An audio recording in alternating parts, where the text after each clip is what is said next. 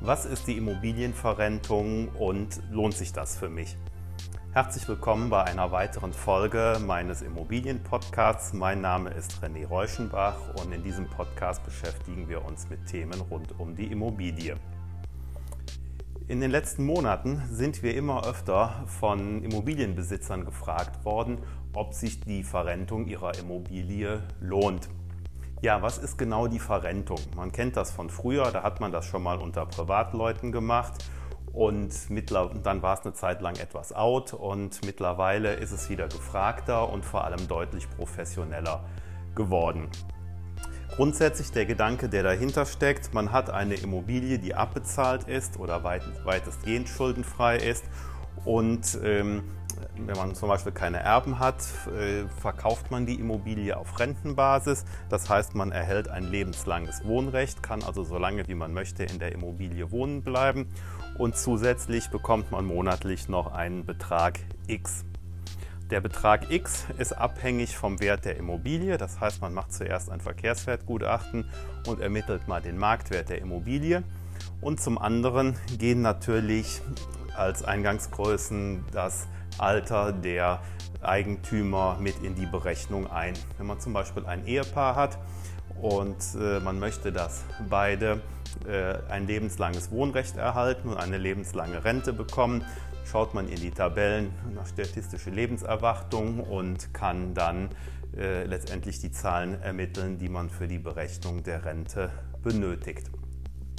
Grundsätzlich kann man sagen, eine Verrentung lohnt sich ab dem 70. Lebensjahr. Drunter ähm, ist es nicht so interessant, muss man im Einzelfall durchrechnen.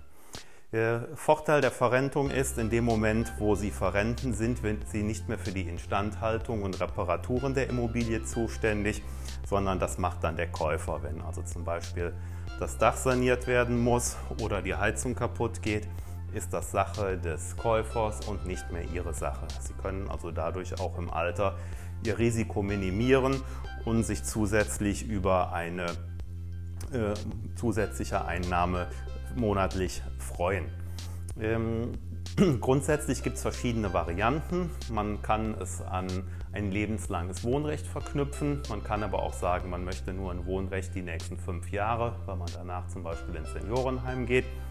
Genauso die Zahlung. Man kann sagen, man möchte eine lebenslange Rente haben oder manch einer sagt, ich möchte nur eine 10 Jahre äh, Rente haben, also eine Zeitrente, keine Leibrente. Und ähm, weil ich in den nächsten zehn Jahren noch Reisen unternehmen möchte und dann Geld brauche und wenn ich mal ein bestimmtes Alter erreicht habe, komme ich mit meiner normalen Rente zurecht. Und ähm, ja, grundsätzlich, man kann also eine Leibrente vereinbaren oder eine Zeitrente. Bei der Leibrente ist es so, äh, wenn Sie vorzeitig versterben sollten, ähm, ist die Immobilie weg. Das war dann ein gutes Geschäft für den Käufer. Umgekehrt, wenn Sie 120 werden, war es ein schlechtes Geschäft für den Käufer und ein gutes Geschäft für Sie.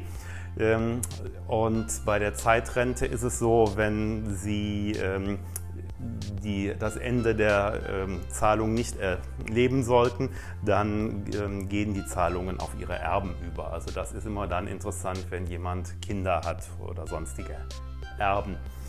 Ähm, ja, ist das Ganze nur für selbstgenutzte Häuser oder Wohnungen geeignet? Nein, es rechnet sich auch für äh, vermietete Eigentumswohnungen oder sogar für Mehrfamilienhäuser.